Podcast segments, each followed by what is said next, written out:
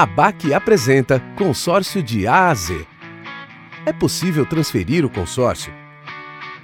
Uma opção para quem quer deixar o grupo é transferir o consórcio.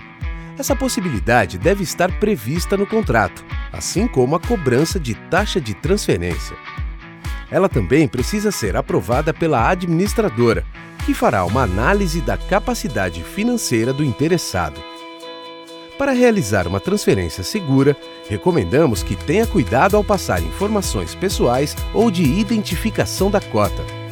Por segurança, isso pode ser feito na sede ou filial da administradora.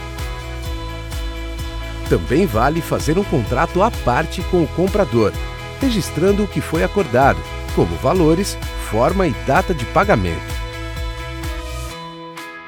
O valor de venda da cota fica a critério do consorciado. Vale lembrar que, caso o crédito tenha sido corrigido no período, o valor de mercado pode ser maior do que o valor pago.